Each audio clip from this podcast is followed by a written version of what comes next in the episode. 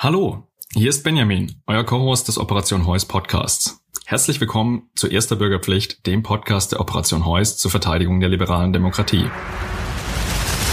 haben wir eben vor ein paar Monaten die Operation Heus gegründet und versuchen nun mit modernen Mitteln, ähm, durchaus so ein bisschen abgekupfert auch ähm, von dem, was man von der Operation Libero in der Schweiz kennt oder vom Lincoln Project in den USA, ähm, gerade im, äh, in der digitalen Sphäre äh, Werbung für die liberale Demokratie zu machen und eben auch den autoritären, den antiliberalen Kräften im Netz etwas entgegenzusetzen. Und ähm, genau, ich bringe mich da ein, äh, weil Sie auch zu meiner Person gefragt haben, äh, mit meiner publizistischen Erfahrung und mit meiner mit meinem Herzblut ähm, für die liberale Demokratie, ähm, die ich ganz bewusst auch immer liberale Demokratie nenne, weil ähm, Demokratie ist auf der einen Seite natürlich das Thema Mehrheitsentscheider, aber liberal ist daran ja eben auch, ähm, dass es um die unveräußerlichen Rechte jedes Einzelnen geht, jedes und jeder Einzelnen und dass wir eben auch äh, Minderheitenrechte etc. immer mitdenken müssen. Und ähm, genau, hm. das ist, das ist ähm, unsere Geschichte, meine Geschichte in ganz kurzer Form.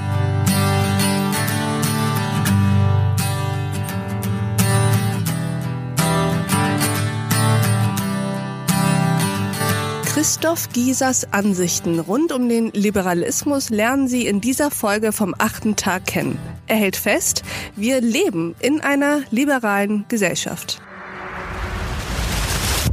Das war ein Ausschnitt aus dem Podcast Der achte Tag. Dort war Christoph, mein Co-Host, zu Gast und hat mit Aleph Doan darüber gesprochen, was Liberalismus und die liberale Demokratie eigentlich bedeuten und warum wir uns bei der Operation Heuss insbesondere für das Liberal in liberale Demokratie engagieren. Hört gerne mal in die Kurzversion rein.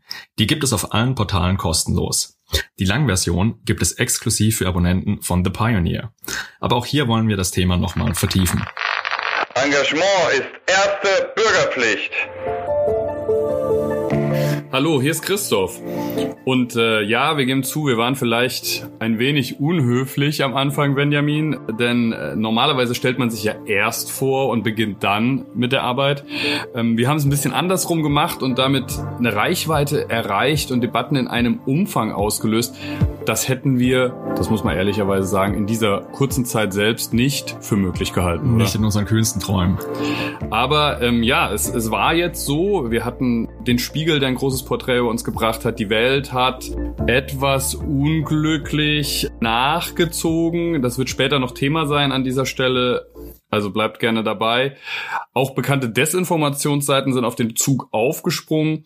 Unser Podcast hat wahnsinnige Zugriffszahlen erreicht. Danke dafür. Und genauso danke dafür, dass die Zahl derjenigen von euch, die uns auf unterschiedlichste Art und Weise von Geld über Skills und Fähigkeiten bis hin zum Netzwerk unterstützen wollen. Das ist Wahnsinn und es übertrifft auch unsere kühnsten Erwartungen.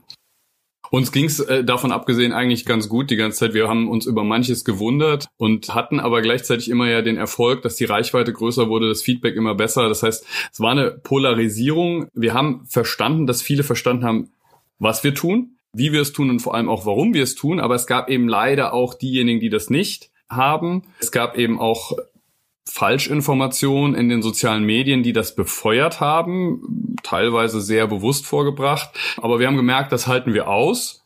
Und wenn es zu wild wird, dann gehen wir eben auch und durchaus erfolgreich dagegen vor. Ähm, haben wir auch viel gelernt. Wichtig ist, und das ist auch richtig so, wir scheinen eigentlich niemanden komplett kalt zu lassen, oder? Zumindest ähm, niemand, der von uns hört oder uns zu hören bekommt. Genau, man wundert sich, wer schon alles von uns gehört hat, aber wir, wir scheinen eigentlich niemanden kalt zu lassen. Aber weil wir ja höfliche Menschen sind, wollen wir nun doch mal noch unserer Vorstellung ein bisschen Raum geben, unsere Ziele und unsere Mittel auch mal vorstellen, das Nachholen gewissermaßen, was wir am Anfang, wenn man so will, versäumt haben. Und deswegen gibt's hier heute auch keinen Gast und kein großes Überthema, außer sein Podcast in eigener Sache.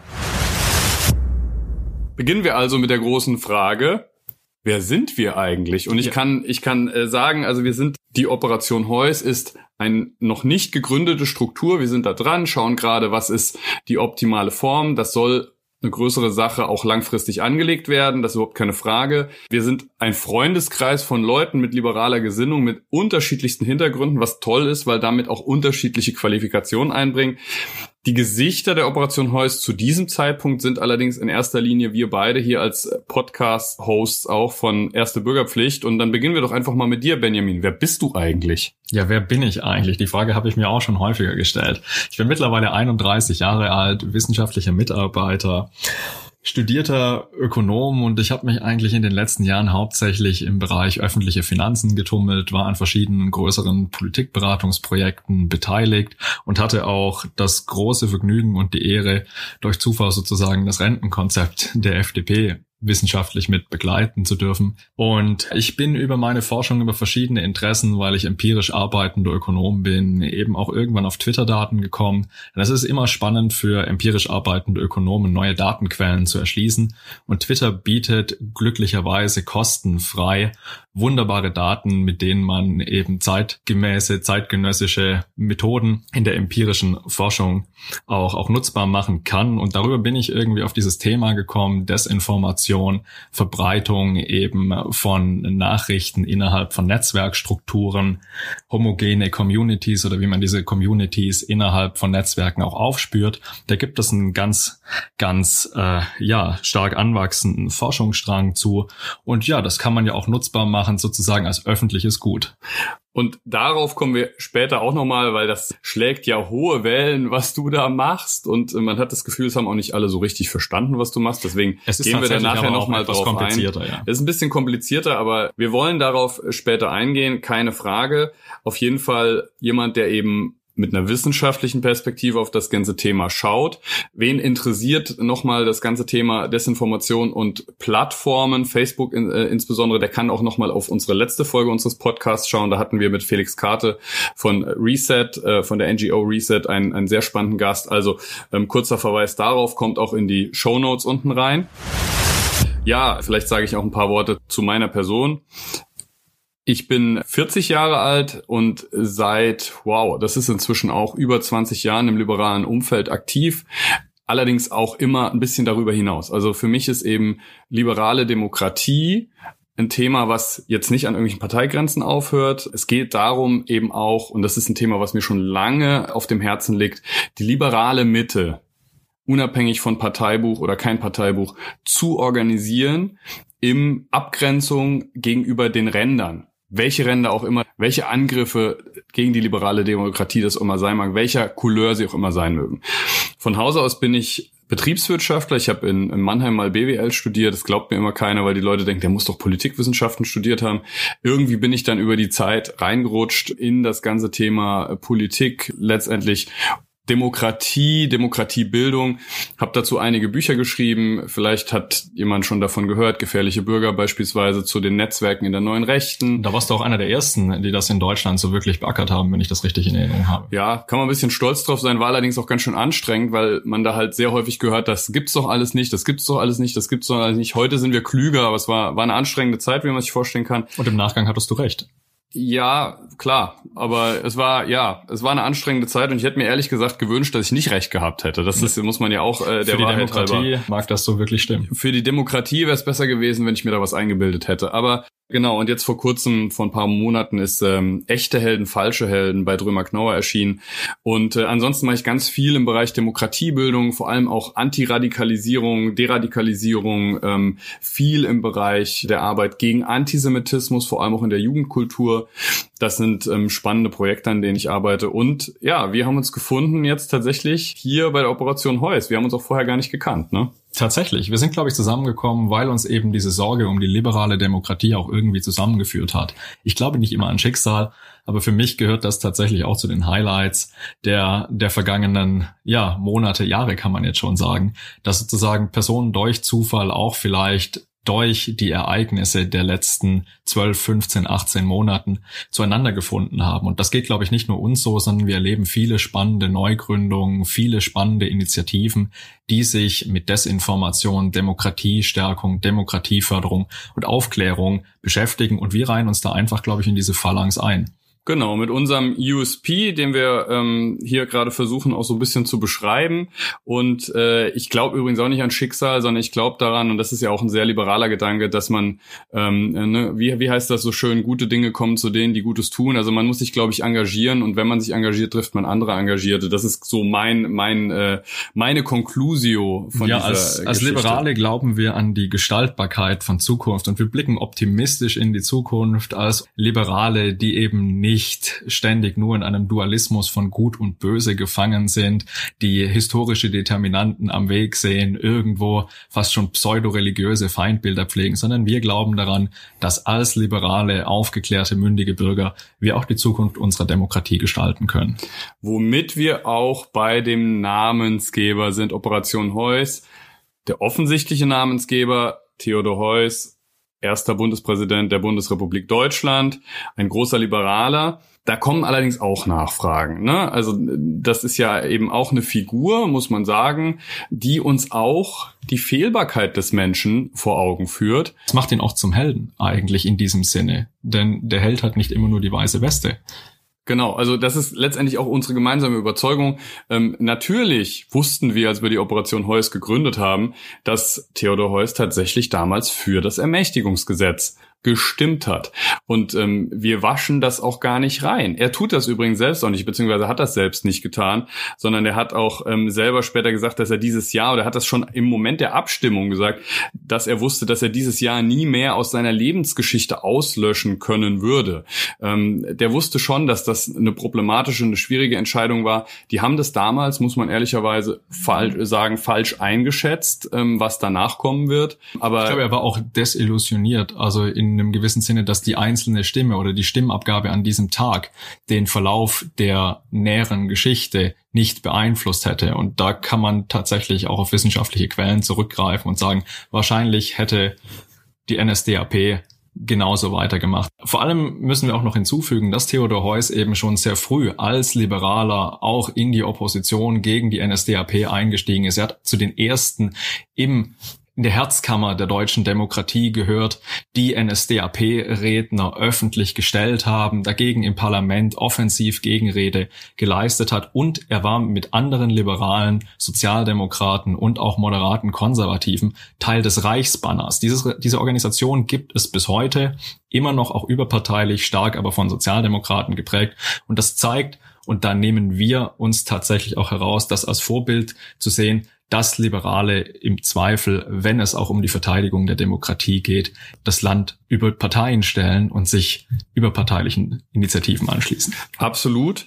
Und äh, es ist eben dann auch so gewesen, dass man sagen muss, Theodor Heuss hatte keine gute Zeit äh, während der Nazi-Zeit, ähm, hatte Berufsverbot und es war dann eben so nach dem Krieg hat er auch, es auch verstanden, das Land zusammenzuführen, ähm, in der Demokratie und auch die Demokratie voranzubringen. Ist ganz interessant, was Adorno über ihn gesagt hat. Ja, Theodor Wiesengrund Adorno nannte ihn einen Bürger in einer Welt, der vorlebte, dass man sich nicht zu fürchten brauche. Millionen hätten an ihm gehangen, weil er verkörperte, was in ihnen tiefer bereit lag als ihr kollektiver Narzissmus. Die Idee des Bürgers einer Welt, in der man sich nicht zu fürchten braucht. Und ich finde diese Formulierung tatsächlich bewegend, weil sie, glaube ich, einer verwundeten und verletzten Nachkriegsgesellschaft auch die Möglichkeit gegeben hat, eine neue kollektive Identität zu finden. Kollektiv, ganz böses Wort, aber ich glaube, dieser neue Anfang in der Bundesrepublik, der sozusagen den Deutschen die Möglichkeit auch gegeben hat, in die Völkerfamilie zurückzukehren,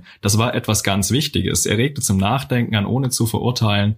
Das ist, glaube ich, auch ein ganz wichtiger Wert für eine solche Leitfigur der deutschen Geschichte. Der fand auch positive Worte für Angehörige anderer Parteien. Er stand wirklich über den Parteien, hat dieses Amt des Bundespräsident dadurch auch geprägt in einer Form, die vielleicht bis heute nachwirkt. Und gleichzeitig hat er aber auch nicht zugelassen, dass die Leute so tun können, als ob sie von nichts gewusst hätten und als ob das alles irgendwie ganz anders gewesen wäre. Da muss man sagen, da hat er dem auch eben insistiert, einen ziemlich guten Weg der Mitte gefunden. Aber jetzt mal kurz weg von Theodor Heuss.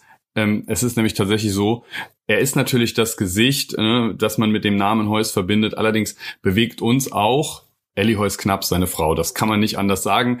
Eine Frau, wo man heute sagen würde, eine Seriengründerin, die würde wahrscheinlich heute im Berlin gehypt werden und wäre bei allen Parteien irgendwie herzlich willkommen als feministische erfolgreiche, Ikone. ja, feministische Ikone, Innovatorin, ganz tolle Frau, die auch die Familie als Theodor Heuss ein Berufsverbot hatte, durch diese schwierige Zeit gebracht hat.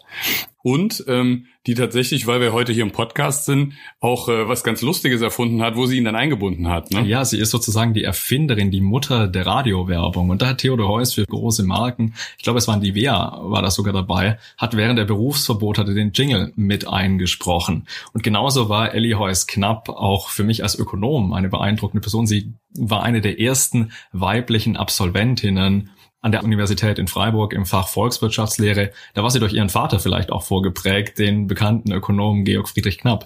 Bestimmt. Aber jetzt kommen wir noch zur Frage nach dem Warum. Warum engagieren wir uns? Ähm, das ist letztendlich für viele vielleicht nicht so intuitiv, weil man ja sagt, irgendwie Trump ist jetzt abgewählt, gut, der Brexit ist durch, aber ist ja irgendwie alles nicht so schlimm gekommen sagen manche. Ähm, warum haben wir uns trotzdem zusammengefunden? Wir haben uns zusammengefunden, weil wir eben frühzeitig gewissen Tendenzen entgegentreten möchten. Wir sehen ja nicht nur an Wahltagen, dass nach wie vor auch in Deutschland die AfD jüngst erst am letzten Wochenende immer noch Erfolge erzielen kann. Ich interpretiere 20 Prozent plus immer noch als Erfolg. Und das ist das Resultat jahrelanger sogenannter Metapolitik im vorpolitischen Raum durch Gründung von Netzwerken, Publikationsorganen und so weiter. Metapolitik muss man ganz kurz sagen, das ist ähm, der Kampfbegriff der neuen Rechten, äh, wo es letztendlich darum geht, dass man sagt, wenn man eine Revolution herbeiführen will, dann schafft man das nicht, indem man auf die Straße geht und die äh, versucht, mit, ich sag mal, mit Mistgabeln nach Berlin zu ziehen, weil das ist in den letzten 100 Jahren meistens schiefgegangen bei denen, die es versucht haben, die sind dann im Knast gelandet, ähm, sondern der Versuch ist eben erst die Hoheit über die Köpfe zu haben und dann, so sagen es dann diese Leute auch, gerufen zu werden. Also wenn die Demokratie am Ende ist, das ist das erste Ziel, dann gerufen zu werden und ähm, deswegen ist das ein brandgefährliches Phänomen. Ja, einer dieser rechten, neurechten Vordenker nennt das sogar Gramsci von rechts, also sozusagen kulturelle Hegemonie zu erringen. Und wir sehen dort eben Ansätze, die in anderen Demokratien auch dazu beigetragen haben, deren Abwehrkräfte zu schwächen. Das sieht man in den USA, wo verschiedene Initiativen über Jahrzehnte eben daran gearbeitet haben, Zweifel zu sehen, Raunen und vor allem auch Unwahrheiten salonfähig zu machen. Und diese Tendenzen, die vor allem Normen demokratisch organisierter Gesellschaften angreifen, die gilt es eben frühzeitig zu schützen, denn der Aufbau dieser Normen ist durchaus um einige schwieriger, als sie sozusagen von Beginn an zu beschützen. Jetzt kommen wir tatsächlich noch zu einer Kategorie. Jetzt haben wir über das Warum geredet und wie. Ähm, jetzt müssen wir tatsächlich auch noch darüber sprechen, was wir nicht sind. Ähm, ist zwar ein bisschen absurd, das hatten wir eigentlich nie vor, weil man eigentlich immer vor allem darüber, darüber reden möchte, was man ist. Aber es sind ja tatsächlich, wie wir das auch vorhin schon angedeutet haben, in den letzten Tagen äh, Falschbehauptungen über uns kursiert, die auch eine ziemliche Reichweite hatten, ähm, muss man sagen, auch äh, vor allem in der Welt äh, verbreitet wurden und dann eben auch auf Social Media äh, ziemlich viel Widerhall fanden. Von Boris Reitschuster sogar übernommen worden. Von Boris Reitschuster übernommen worden. Böswillig. Ja, böswillig. Aber ähm, es ist tatsächlich was, ähm, wir haben uns selber gewundert, äh, aber es ist auch was, was wir nicht einfach stehen lassen können. Deswegen kurz, es war so, ähm, die Welt hat einen Artikel veröffentlicht, der nicht sauber war. Sie hat inzwischen auch viele der Falschaussagen korrigiert. Das ähm, muss man auch dann zugestehen. Allerdings äh, bei weitem nicht alles, was wir für problematisch gehalten haben. Wir haben jetzt für uns entschieden, es dabei erstmal belassen äh, zu wollen, weil einfach auch deutlich geworden ist an der Stelle, dass der Artikel so nicht hätte erscheinen dürfen. Das heißt, jeder Interessierte wird das sehen und wird erkennen, dass dieser Artikel im Kern Quatsch war. Und ähm, wir haben gesagt, wir lassen das damit dann auch auf sich bewenden. Wir wollen aber an dieser Stelle die Möglichkeit nutzen, eben auf die Punkte, die jetzt nicht korrigiert wurden, noch mal so ein bisschen einzugehen. Ähm, es ist auch interessant, wen es interessiert. Äh, einige Sachen davon sind schon aufgearbeitet worden in einem Artikel bei Übermedien. Äh, Stefan Niggemeier, der Medienjournalist, hat das aufgearbeitet. Aber wir wollen unsere Position an manchen Stellen noch mal ein bisschen klar machen. Beginnen wir doch direkt mit dem Anfang des Artikels oder sogar mit der Headline, die uns natürlich bis heute unglücklich macht, weil dort etwas insinuiert wird, was wir so nie mit unserem Selbstverständnis verbunden haben. Christoph, genau. klär mich doch die nochmal. FDP interne Meinungspolizei. Also ähm, Komplett absurd. komplett absurd, weil wir sind natürlich keine Meinungspolizei, wir sind aber auch gar nicht FDP intern. Was stimmt ist, wir sind beide FDP-Mitglieder, wir sind auch bei der Operation Heus auch in den Gründerteam FDP-Mitglieder aber wir arbeiten gar nicht FDP-intern. Die Operation Heuss ist keine FDP-interne und auch keine FDP-Vorfeldorganisation, sondern ist ein komplett unabhängiges Konstrukt. Und wir haben auch bis jetzt uns überhaupt nicht in irgendeiner Art und Weise zur FDP intern geäußert. Wir haben ganz andere Themen gemacht. Wer in unsere Podcasts schaut, wer auf unseren Twitter-Account schaut, der wird einfach keinen Beleg für diese Behauptung finden. Wir selber verstehen uns beide oder auch im Team eigentlich als streitbare, streitlustige, diskussionsfreudige Liberale. Das verbindet uns und genau das möchten wir auch mit euch teilen, denn wir glauben, dass ein offener Meinungsaustausch und auch die Verteidigung der liberalen Demokratie nur gelingt, wenn die liberale Mitte wieder die Lust an der Diskussion, auch am Streit und an der Lösung von Problemen findet und hat. Absolut. Und äh, es ist eben auch so, dass selbst die Verengung auf Themen, die uns da vorgeworfen wird, einfach Quatsch ist. Ähm, man sieht das jetzt schon und man wird es auch in den nächsten Wochen sehen. Wir werden uns mit ganz, ganz anderen Themen, als uns da unterstellt wird, äh, beschäftigen. Und das war auch zu jedem Zeitpunkt der Plan. Wir stehen ja auch noch ganz zu Beginn unseres Projekts. Wir haben gerade erst begonnen. Dementsprechend ist die Themenvielfalt natürlich auch noch nicht so breit, wie wir das gerne hätten. Aber in den nächsten Wochen wird da noch einiges folgen.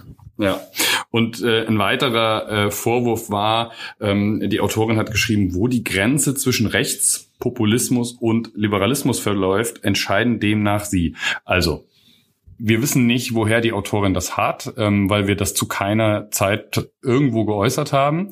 Aber man muss ja eine Sache auch mal ganz deutlich sagen. Wer die Grenze zwischen Rechts Populismus und Liberalismus nicht in der Lage ist zu ziehen, der hat ja irgendwie ein ganz viel anderes Problem. Also Rechtspopulismus ist im Kern, in seiner Vereinfachung, in seiner Entindividualisierung, in seinem Kollektivismus, in seinem Freund-Feind-Denken, in seinem Freund-Feind-Denken das illiberalste, was man sich vorstellen kann. Also jede Form von Populismus, die typischen Verkürzungen sind antiliberal, weil es beim Liberalismus um das Individuum geht, um die Zuschreibung nicht von Gruppen, die da oben, wir hier unten, was auch immer, sondern um das Handeln des einzelnen Individuums. Insofern, ganz ehrlich, ja, wir trauen uns zu, eine Grenze zwischen Rechtspopulismus und Liberalismus zu ziehen, aber jeder klar Mensch sollte in der Lage sein, ohne Probleme diese Grenze ziehen zu können, oder? Ja, wieder ein Beispiel dafür, dass diese Aussage einfach nur falsch ist. Und das das reicht, glaube ich, auch an dieser Stelle zu diesem Vorwurf. Dann genau. Und dann gibt es einen Punkt, Benjamin. Du bist ja Wissenschaftler. Ja. Ja. Ich habe auch mal Wissenschaft gelernt, aber ich arbeite nicht in dem Bereich. Aber du bist Wissenschaftler. Du arbeitest jeden Tag. Du bist ein unglaublich begabter Datenwissenschaftler, äh, also Data Scientist. Und äh, du machst spannende Auswertungen auch auf Basis von Twitter-Daten, offenen Daten. Das ist ein gängiges Verfahren. In Amerika ist das auch schon äh, weiter äh, verbreitet. Nicht nur in Amerika. Es gibt auch in Deutschland oder in Europa schon diverse Startups, die Datendienstleistungen mit Bezahltools bieten, die im Grunde das leisten können, auch im Rahmen von Marktforschung, Marktanalyse, äh, was ich sozusagen aus Transparenzgründen da im Kleinen versucht habe darzustellen. Mhm. Und das ist komplett absurd. Da ja, jetzt muss man sagen, jetzt äh, was ist dir denn vorgeworfen worden in dem Text? Ja, also weil du bist da wirklich persönlich in den Fokus gekommen und das Interessante war, da wird dir vorgeworfen und das ist durch einen Tweet von dir äh, der eingebettet ist in den Text, wirkt das begründet? Wird dir vorgeworfen, du würdest da äh, Leute auswerten auf Basis von Listen einem Bauchgefühl, erstellen. Listen erstellen etc. Und auf Basis von einem Bauchgefühl. Das Interessante ist ja, dass man da, wenn man diesen Tweet äh, anklickt und da reinschaut, ähm, der Tweet in einem ganz anderen Kontext gefallen ist und du weiter oben in demselben Thread übrigens deine Methodik offengelegt hast, die mit Bauchgefühl mal gar nichts zu tun hat. Also das ist wirklich ein Vorgehen, das muss man einfach sagen, das ist typisches Vorgehen böswilliger Desinformation, äh, Aussagen aus dem Kontext zu reißen und damit Dinge zu versuchen zu belegen, die einfach nachweislich falsch sind. Es ist nicht mehr schreiben, was ist, sondern schreiben, was sein soll. Und ich möchte den Kontext nochmal kurz oder diesen Tweet nochmal in den größeren Kontext einbetten. Denn ich hatte dort einen wirklich gravierenden Fall von, von Fehlinformationen untersucht.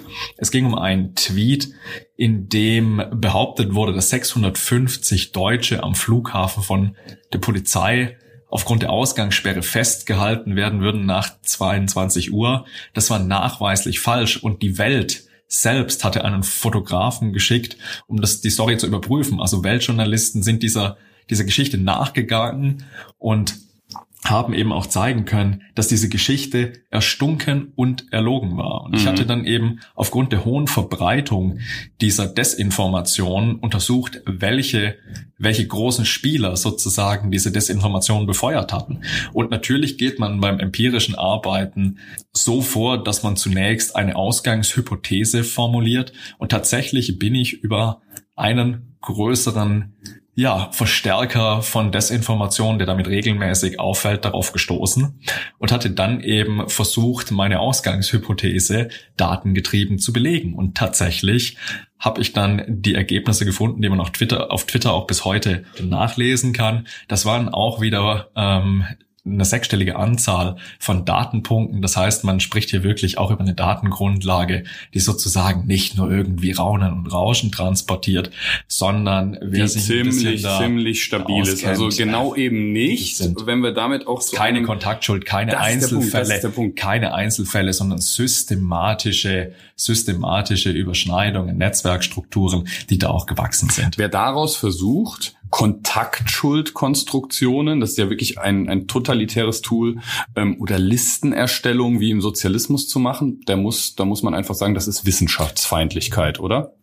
Das ist Wissenschaftsfeindlichkeit und ich finde diesen Vorwurf auch persönlich sehr diffamierend und der trifft mich auch persönlich, denn meine Familie mütterlicherseits hat eben durch die deutsche Teilung Verwerfung erlitten, der Kontakt zur Verwandtschaft ist abgebrochen. Man muss sich vor allem fragen, wie man darauf kommt, ähm, aus so einer äh, Nicht-Geschichte eine Riesen-Story machen zu wollen. Aber das ist eine Frage, die müssen wir uns nicht beantworten. Worauf wir noch eingehen wollen, ist eben äh, der Punkt, also es wird in dem Artikel von Kontaktschuld, von Listenerstellung gesprochen. Das Interessante ist, dass auch ähm, FDP, äh, der FDP-Vize Kubicki beispielsweise offensichtlich mit dieser Behauptung konfrontiert wurde, weil er danach dazu Stellung genommen hat in einer Art und Weise, die eben auch nichts mit der Realität zu tun hat. Unsere Hypothese ist, er ist einfach mit einer falschen Behauptung konfrontiert aufs worden. Glatteis geführt aufs Glatteis geführt worden. Auch das jetzt nicht seriöser Journalismus aus unserer Sicht. Aber es ist eben auch nicht definiert, was mit Listenerstellung oder Kontaktschuld gemeint ist. Ähm, davon ab, dass es eben auch die Operation Heuss selbst nie getan hat. Aber das ist ja immer noch mal eine Fußnote. Aber das Interessante ist, ähm, das eben auch komplett unterschlagen wurde, was wir in der Antwort, wir haben ja eine Frageliste von der Welt bekommen, äh, was wir in der Antwort geschrieben haben. Also unsere Antworten sind, weil sie offensichtlich nicht in die Hypothese gepasst haben, einfach ignoriert worden. Das ist übrigens ein Vorgehen, was wir halt hier nicht machen. Und ich möchte das kurz vorlesen. Also Zitat Anfang. Mir ist kein Fall bewusst, in dem die Operation Heuss Listen erstellt oder Kontaktschuld behauptet hätte. Es handelt sich um eine aus der Luft gegriffene Behauptung. Und später haben wir dann noch geantwortet, wir halten nichts von Kontaktschuld. Interessanterweise wird uns von denjenigen, die uns aufgrund falscher Behauptungen dies vorwerfen, genau das getan. So werden etwa FDP-Spitzenpolitiker aufgefordert, etwas gegen uns zu unternehmen. Da wurde sogar zum Parteiausschluss aufgerufen. Ähm, und oder unsere Arbeit und Auftraggeber aufgefordert, nicht mehr mit uns zusammenzuarbeiten. Gegen diese Art der Kontaktschuld, die auch von AfD-MDBs verstärkt wurde, behalten wir uns rechtliche Schritte vor. Das ist schon interessant dass wir ganz klar gesagt haben, dass wir da auch wirklich in einer Art und Weise auch justiziabel angegangen werden, dass wir uns verwahren gegen diese Unterstellung, ähm, dass wir sagen, wir haben, wollen mit so einer Art äh, der Arbeit nichts zu tun haben und es wird einfach ignoriert weil es nicht in die Geschichte gepasst hat.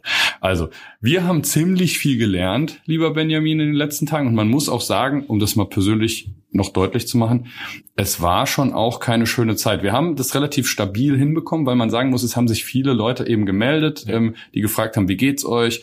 Unsere Familien, unsere Freunde haben stabil zu uns gestanden. Aber es ist kein Spaß, in den Shitstorm einer Desinformationskampagne zu geraten. Und deswegen werden wir für unseren Teil auch in Zukunft alles dagegen tun, dass so etwas nochmal passiert, mit uns, mit anderen.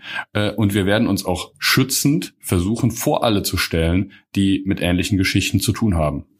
Ja, uns ist es deshalb auch noch ganz wichtig zu betonen, dass wir auch keinerlei Beleidigung unter unseren Tweets dulden und akzeptieren. Diese Beleidigungen haben teilweise auch für uns den Charakter von, ja, teilweise Frauenfeindlichkeit transportiert. Die Autorin mag zu Desinformation beigetragen haben, das rechtfertigt aber nicht Angriffe auf die Personen, die auch eben auf die Herabwürdigung zielen. Die sexistische Art waren, die teilweise sogar auch ähm, Nationalität, Nationalität zum Thema gemacht haben. Natürlich darf auch jemand, äh, die Autorin ist Österreicherin, arbeitet aber hier in Deutschland, natürlich darf auch hier eine österreichische Autorin in Deutschland zur deutschen Politik schreiben. Natürlich darf die auch einen kritischen Artikel über uns schreiben, das ist kein Thema. Solange sie sich bitte an die Wahrheit hält. Ja, und das war's dann eigentlich auch schon wieder. Wie immer würden wir uns freuen, wenn ihr ein Like da lasst, ähm, wenn ihr den Podcast teilt, wenn ihr uns auf unseren Social Media Kanälen folgt, at Operation Heus. Und vor allem in diesen Zeiten, gerade auch nach der letzten Woche, die wir erlebt haben, euch immer dran erinnert, Engagement ist erste Bürgerpflicht. Vielen Dank, dass ihr dabei wart und auf bald.